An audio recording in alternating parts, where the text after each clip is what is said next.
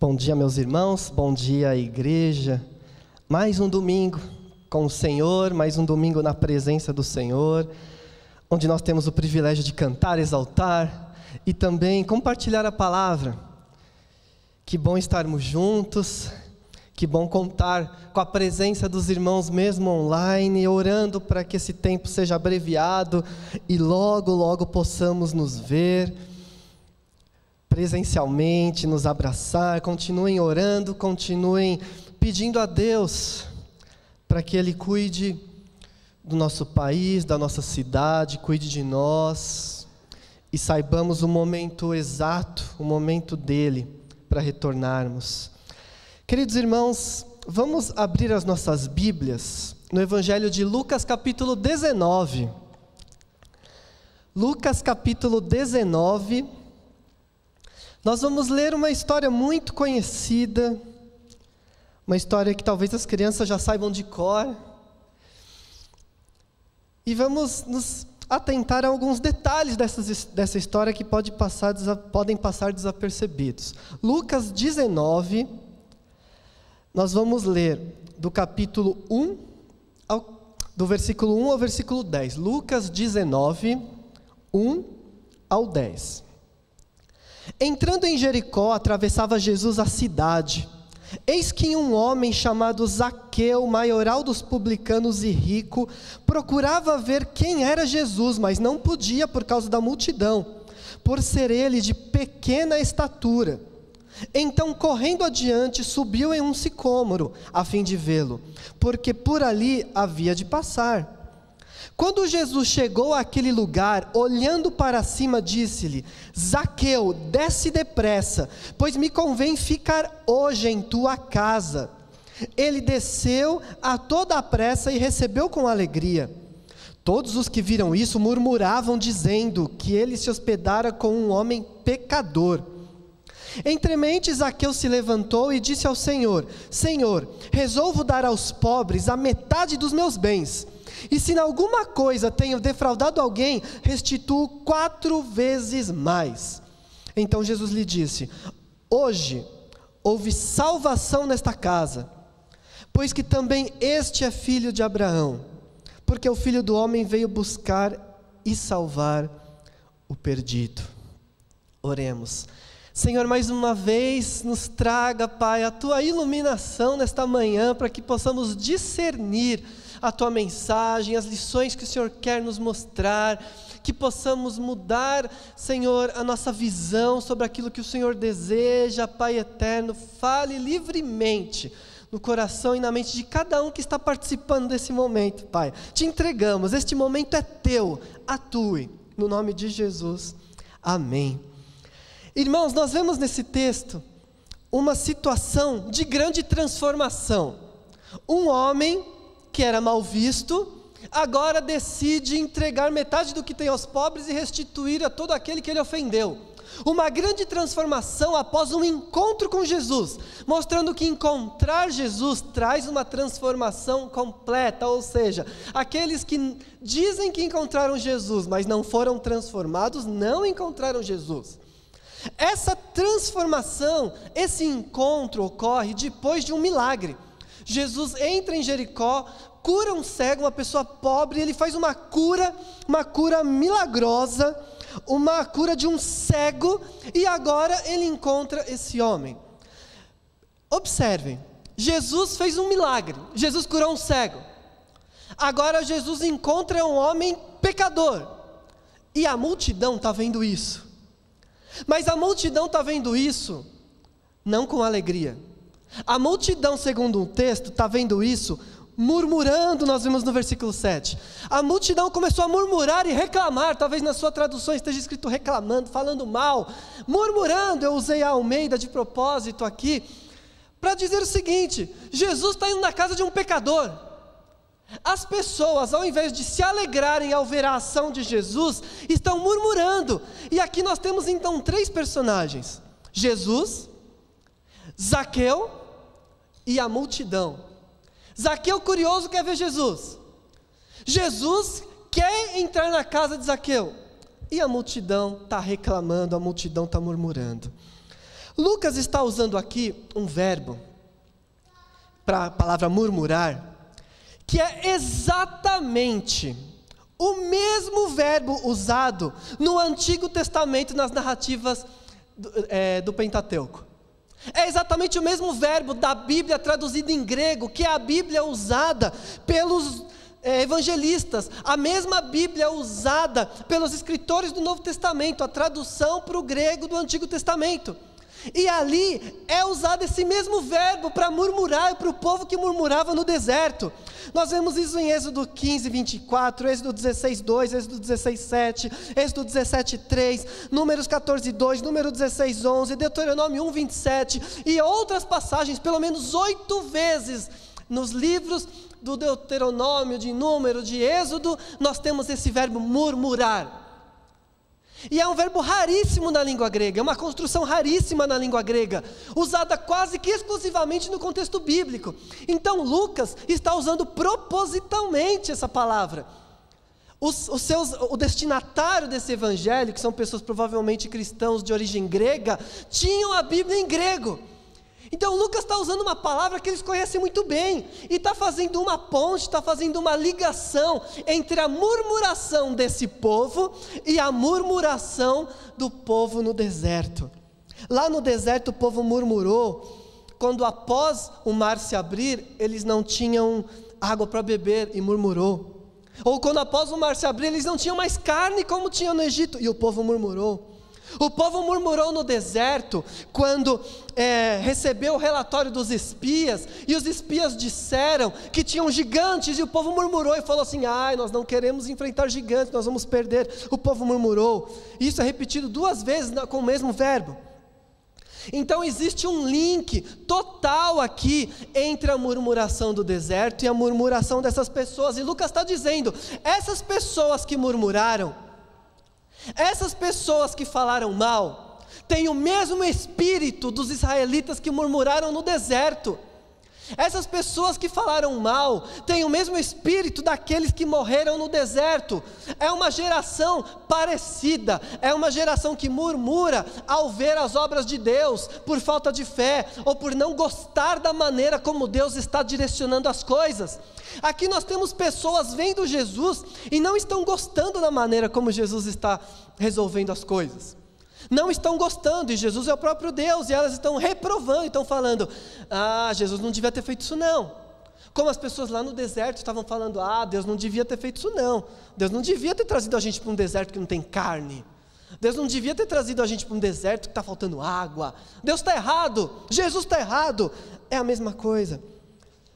Então, desde Desde esse momento, nós já temos que tomar uma preocupação, termos um cuidado para não sermos os murmuradores, para não sermos aqueles que reclamam da ação de Deus. E por que dessa murmuração? Vamos entender melhor o que está acontecendo aqui, por que, que o povo está reclamando. O povo está reclamando porque Zaqueu é um publicano.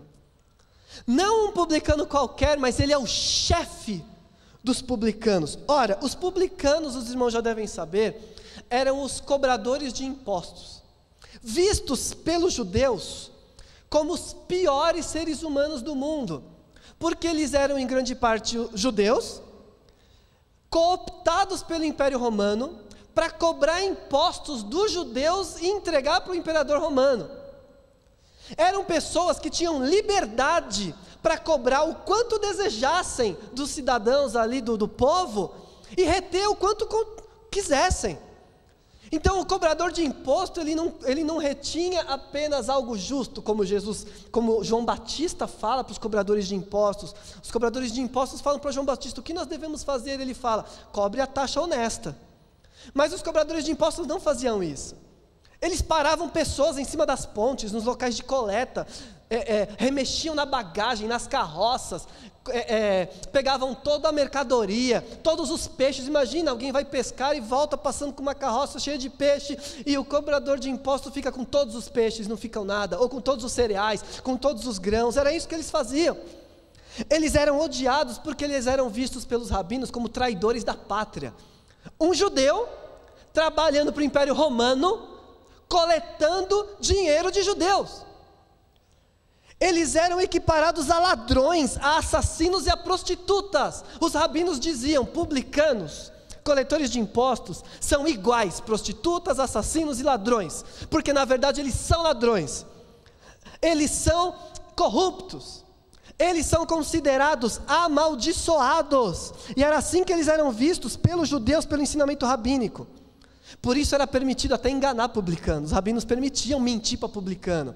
Falar o seguinte: olha, fala que você recadou diferente, fala que você colheu diferente. Eles podiam até enganar. Publicano não podia doar para caridade, por exemplo, porque o dinheiro deles era visto como amaldiçoado. Eles eram riquíssimos, mas se eles fossem fazer uma boa ação, o pobre não recebia. Dinheiro de publicano eu não quero, porque ele é amaldiçoado. Eles não podiam ser testemunha num tribunal judaico. O testemunho de um publicano não era aceito, porque ele era visto como um amaldiçoado, que com certeza ia mentir. Ele é, ele é ladrão, ele é ladrão, ele não podia ter cargos importantes na comunidade. Eles eram considerados merecedores do inferno eterno. Era esse o ensinamento dos rabinos. O publicano é merecedor do inferno eterno. Se você perguntasse para qualquer judeu daquela época, discípulo de algum rabino, por que, que Zaqueu é rico? Ele ia falar, porque ladrão porque é bandido, porque é criminoso, porque é um traidor do nosso povo. E como eu já falei, o Zaqueu não era um empregado de alguém, ele era o chefe dos publicanos. Era ele que estipulava como cada um podia coletar, o quanto cada um podia coletar. E não é à toa que ele era riquíssimo, riquíssimo. O texto diz que ele era muito rico. E mesmo ele tendo doado no final metade dos seus bens, ele ainda tinha muito dinheiro para devolver aquilo que ele roubou. Um homem riquíssimo, responsável pela miséria de muita gente. Então Zaqueu não é um mocinho simpático, baixinho, que subiu numa árvore para ver Jesus. Ele é um homem mau. Ele é um homem visto pelos judeus como um criminoso, alguém abominável. Com certeza Zaqueu era responsável pela falência de muitos negócios. Muita gente deixou de prosperar e perdeu tudo por culpa de Zaqueu e da taxa que ele colocava e da maneira como ele geria os outros, é, os outros publicanos. Com certeza ele foi responsável pela pobreza de muitas famílias. Com certeza. Com certeza ele foi responsável por famílias terem sido vendidas à escravidão. Com certeza ele foi responsável por crianças passarem fome. É desse homem que nós estamos falando. Com certeza ele foi responsável por muitas mortes, mortes por fome, mortes violentas, de famílias sendo presas por não conseguirem pagar o imposto, sendo jogadas na prisão, sendo assassinadas. É desse homem que nós estamos falando. Então nós conseguimos entender a indignação daquelas pessoas quando Jesus olha para esse homem e fala: Eu quero ir na sua casa. Talvez as pessoas estivessem dizendo, mas Jesus, ele é o responsável por meu pai ter se matado. Mas Jesus é Ele que fica com toda a colheita da minha família, deixando a gente passar fome. É Ele que dá a ordem. É Ele que determina o valor que vai ser extorquido da gente. É Ele que paga tudo para os romanos, que é protegido pelos romanos e a gente não pode fazer nada. Ele é rico, mas ele é amaldiçoado, Jesus. É isso que está no coração daquele povo que está murmurando. É isso que está acontecendo. Zaqueu não é uma pessoa boa, não é visto como uma pessoa boa. Zaqueu é odiado. Então, por que será, não é mesmo, que Jesus é, é, está indo na casa dele? Se você virar umas páginas da sua Bíblia e for para Lucas 5, nós temos a resposta. Lucas 5, do 30 ao 32.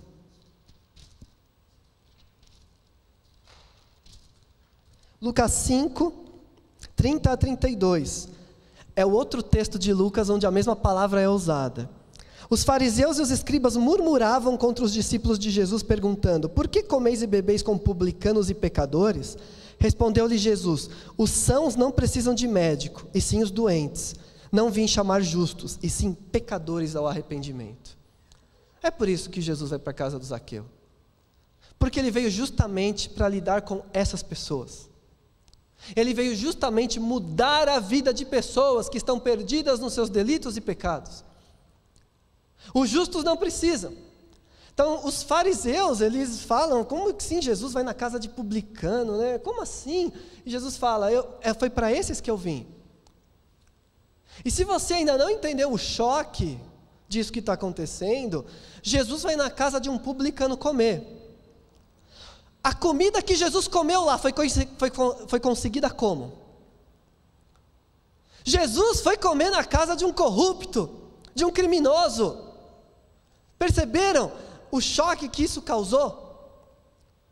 Agora eu quero que você se coloque naquele lugar como parte da multidão. E você coloque alguém em cima daquela árvore. Alguém que hoje em dia pode ser visto como um Zaqueu. E Jesus entra na casa dele e não na sua. Imagina o seu inimigo pessoal. Espero que você não tenha, mas aquela pessoa que se considera seu inimigo e te faz o mal. Alguém que costuma te fazer o mal ou que te prejudicou. Imagina essa pessoa em cima da árvore e Jesus fala para essa pessoa: Eu vou comer na sua casa. E não vai na sua, vai na daquela pessoa. Como você se sentiria? Imagina você estar na rua, no meio da multidão, e em cima daquela árvore tem o político que você mais odeia. Seja ele quem for, porque cada um tem uma visão política diferente, cada um odeia um político diferente, coisa que nem deveria, porque se nós odiamos, já estamos em pecado. Mas aquele político que você acha mais corrupto, que você mais abomina, está em cima daquela árvore querendo ver Jesus, e Jesus fala para ele: Hoje eu vou na sua casa. Coloca em cima daquela árvore o chefe do tráfico, o mais perigoso, o que coloca pânico nas comunidades, responsável por inúmeros crimes, no alto da árvore. Jesus olha para ele e fala: É na sua casa que eu vou. Como você se sentiria? Coloca em cima daquela árvore qualquer corrupto responsável por, uma, por acidentes, um corrupto responsável por uma barragem de uma empresa ter estourado e matado milhares. Coloca em cima daquela árvore. A pessoa responsável por isso. Jesus olha e fala: É na sua casa que eu vou hoje. Como você se sentiria? Coloca em cima daquela árvore um líder da comunidade LGBTQI, em cima daquela árvore. Jesus olha para ele e fala: É na sua casa que eu vou. Como você se sentiria? Coloca talvez em cima daquela árvore uma feminista radical. Jesus olha e fala: Na sua casa que eu quero comer hoje. Coloca em cima daquela árvore um líder do candomblé, todo paramentado. E aí você se sente como quando Jesus fala: É na sua casa que eu vou. São pessoas, pessoas que podem encontrar Jesus. Pessoas que a nossa comunidade religiosa abomina. Pessoas que a comunidade religiosa ensina a olharem como pecadores miseráveis que vão para o inferno. E Jesus quer comer na casa dessas pessoas.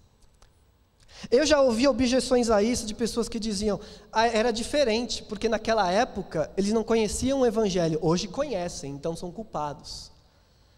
Isso é uma mentira muito grande, porque se hoje as pessoas conhecem o Evangelho, então nós não precisamos mais pregar, não precisamos mais fazer missão. E graças a Deus estamos em uma igreja que investe em missões porque não acredita nisso. Talvez o que as pessoas conheçam hoje, no Brasil evangélico, seja a mensagem do ódio, a mensagem da raiva, a mensagem do inferno, que é a mesma mensagem dos fariseus. Você é pecador, você vai para o inferno, Deus te odeia, Deus te amaldiçoa. Isso todo mundo conhece. Mas será que a mensagem do Evangelho, que é Jesus entrando na casa e falando, hoje eu vou com você, as pessoas conhecem de verdade? Será que conhecem de verdade esse Jesus que vai justamente onde a religião diz que não, não poderia ir? Conversa justamente com aquelas pessoas que são vistas como as piores. Esse encontro de Jesus com Zaqueu se fosse uma, um crônico, uma, uma crônica, uma narrativa, uma história inventada, seria algo completamente inverossímil. A gente olharia e falaria: não, isso é impossível, é inverossímil, é uma história ruim, porque isso nunca aconteceria. Um mestre rabi olhar para o chefe dos publicanos e falar: eu vou na sua casa.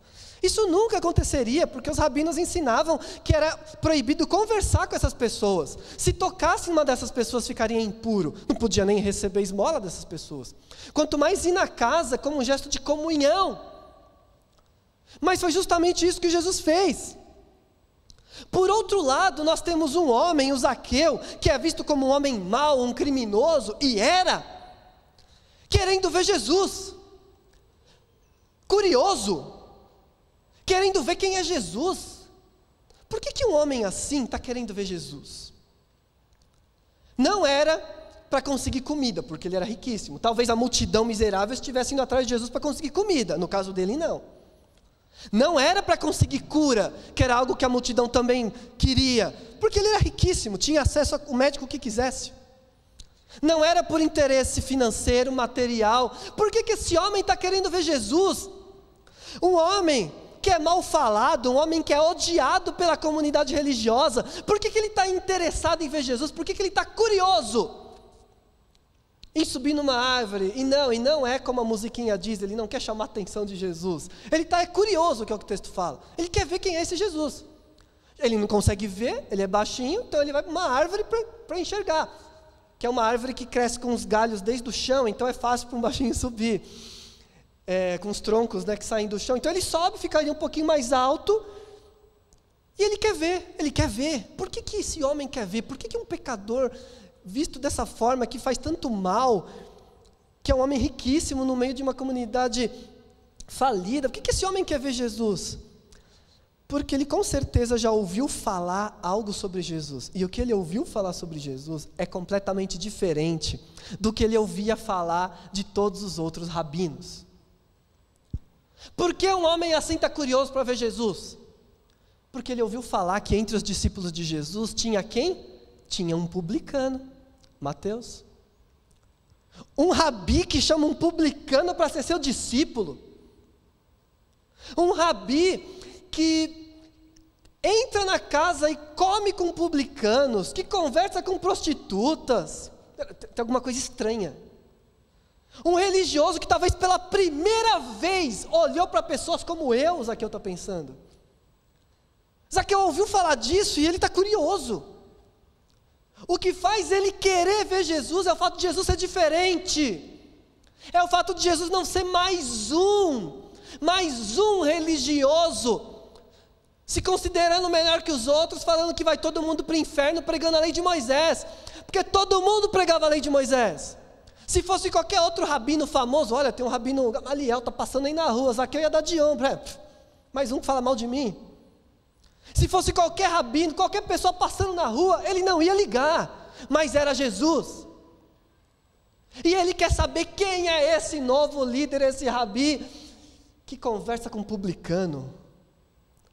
A gente percebe aí talvez um vazio de alma.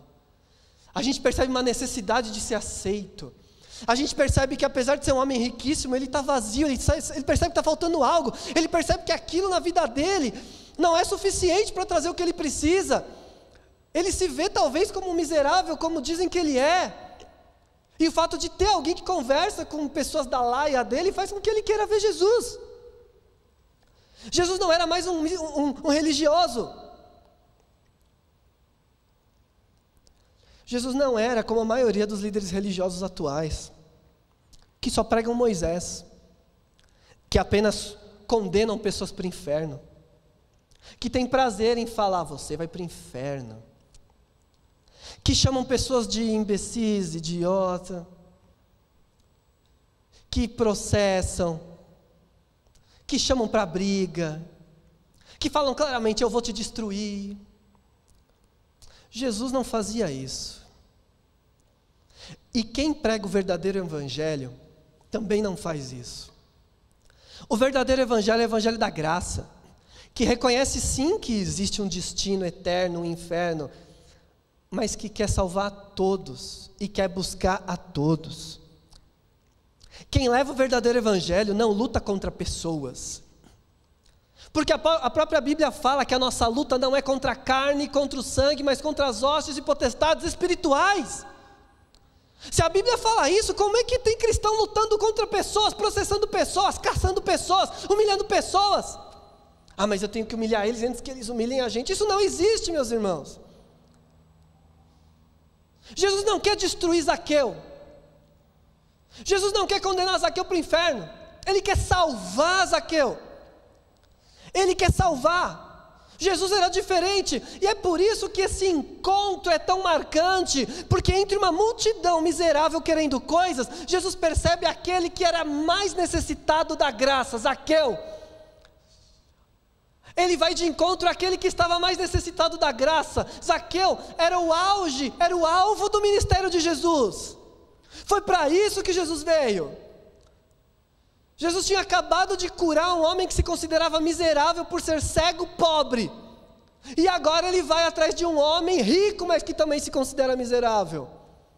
Porque foi para essas pessoas que Jesus veio, para pessoas que são vistas pela sociedade, pela comunidade como pecadoras miseráveis, para as pessoas que não se sentem dignas, que não podem participar, pessoas que se sentem aflitas, tristes, menosprezadas. É para essas pessoas que Jesus veio. Porque ele diz: Eu vim para os doentes. Por conta disso tudo, a gente entende o choque da multidão de um Jesus e comer, ter comunhão na casa de um pecador.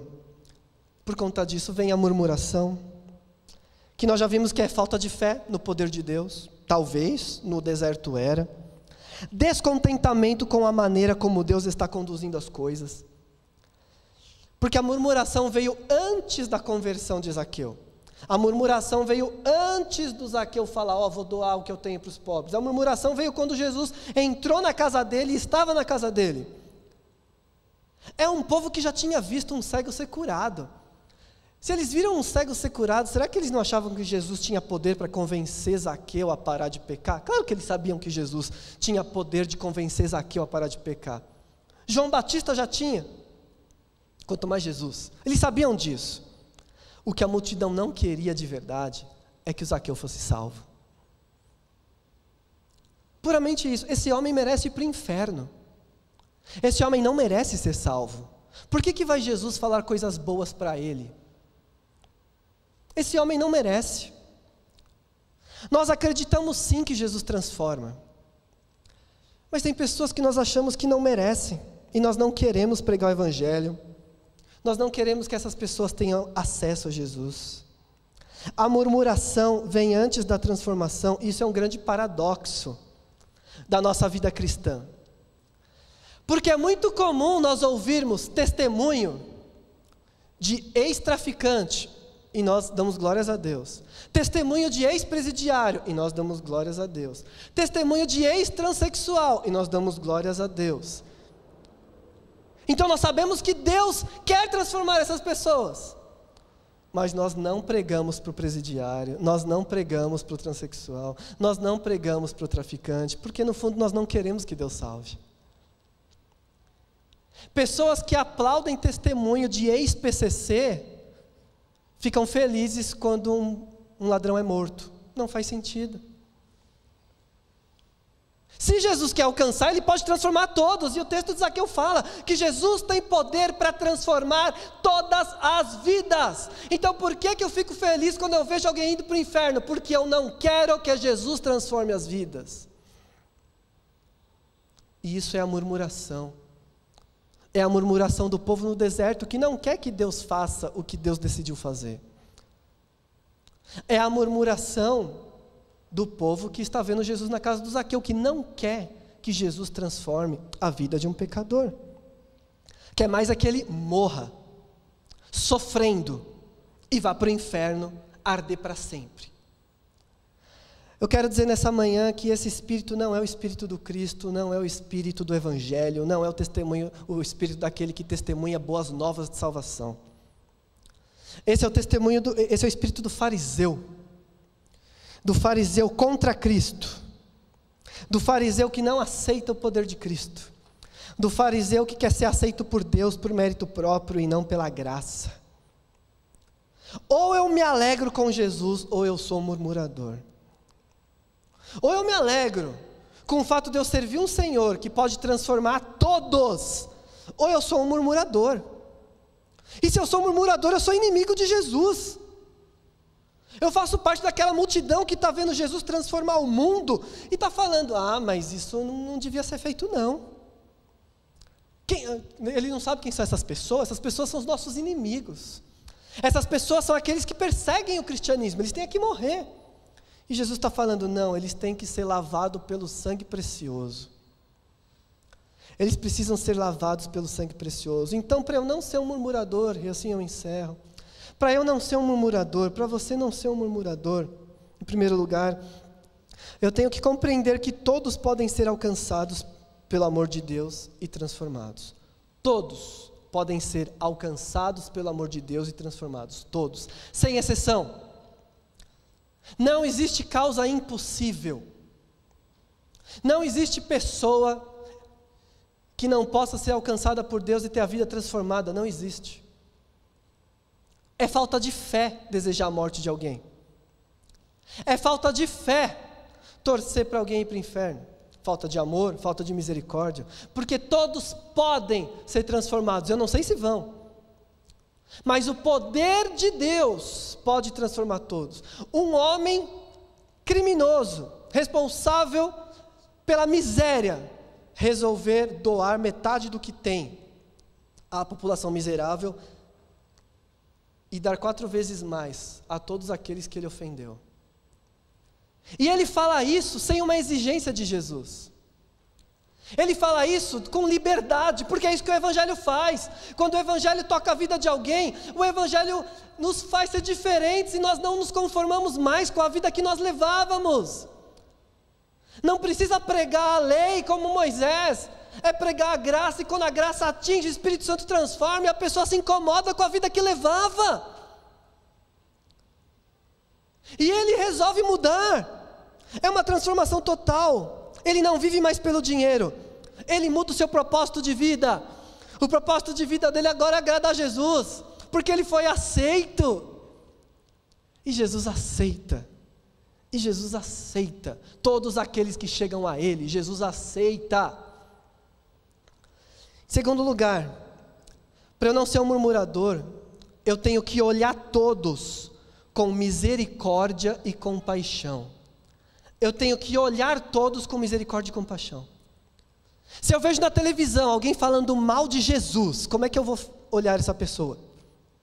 Com ódio, com raiva, desejando a morte dele ou com compaixão?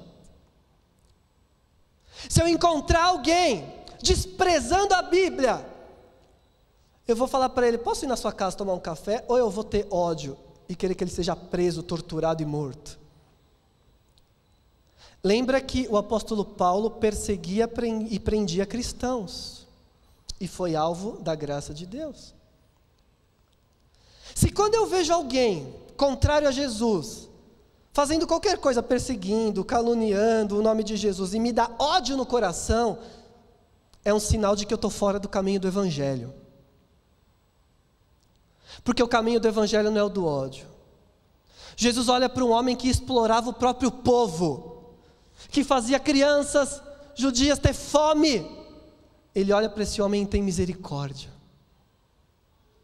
Eu preciso olhar para todos com misericórdia, para todos, misericórdia, compaixão e graça, porque é isso que Jesus quer. Se eu não fizer isso, eu sou um murmurador.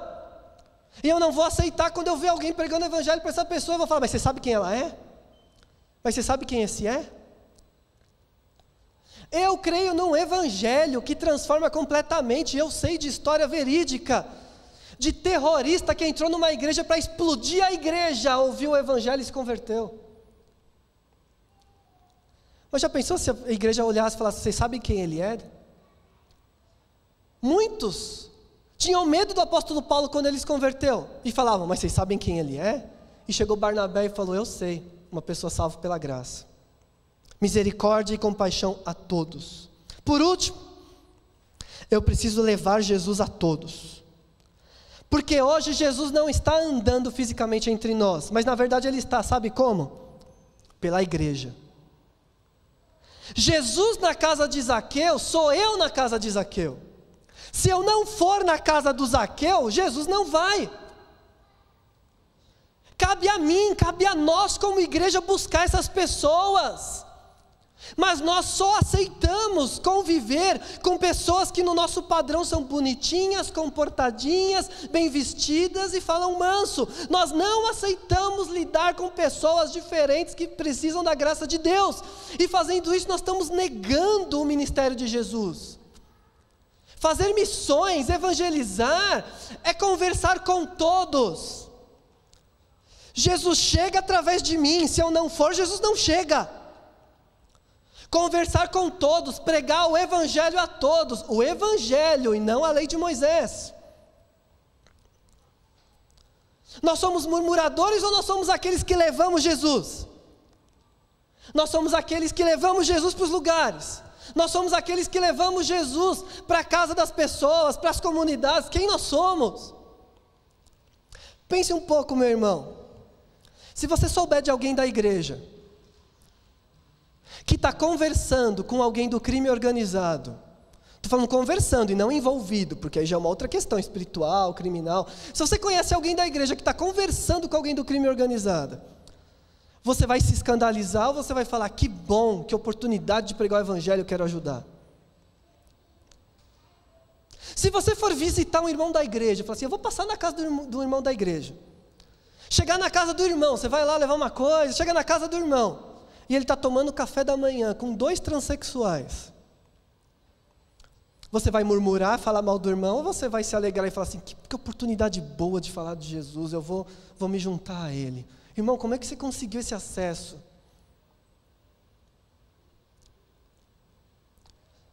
Você se escandaliza ou você quer pregar Jesus? São essas pessoas que precisam, meus irmãos pessoas que a sociedade marginaliza, pessoas que a sociedade dizem que não presta, pessoas que a sociedade não aceita, são as pessoas carentes de Jesus Cristo em suas vidas, carentes da graça e da misericórdia de Jesus. São essas as pessoas. Por isso, se nós ficarmos apenas entre os bonitinhos, nós estamos na multidão dos murmuradores. Agora, se nós aceitarmos falar com aqueles que nós não gostamos, aqueles que a sociedade não aceita, aí nós estamos agindo como Jesus Cristo. Essa é a mensagem do Evangelho e essa é a mensagem deste texto. E aí eu te pergunto: com quem você tem conversado? Com quem você tem compartilhado o Evangelho?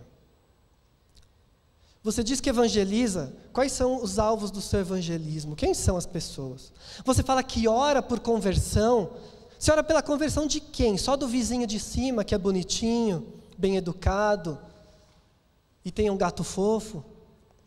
Ou você ora pela conversão daquelas pessoas que te ameaçam, que são amedrontadoras? Quando você fala que ora por conversão, é de quem? Essa conversão. Jesus quer que você entre nas casas.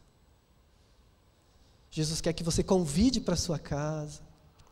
Jesus quer que você se envolva, que você converse, que você tenha comunhão com pessoas que carecem da graça de Deus. Só assim ele vai entrar. Zaqueu foi transformado. E os Zaqueus da nossa sociedade também podem ser. Os Zaqueus da sua vida podem ser. Jesus quer transformar. Vamos orar, fecha seus olhos, baixe sua cabeça. Vamos orar. Queria que você trouxesse à sua mente agora os aqueus que você conhece. Podem ser da mídia, podem ser da sua vida pessoal, do seu trabalho, da sua vizinhança. Traz na sua mente os aqueus que você conhece. E eu te desafio a orar pela graça de Deus na vida deles. Faça isso agora. É um desafio, eu sei que é difícil. Para mim também é. Eu te desafio agora a orar por essas pessoas. Faça uma oração silenciosa.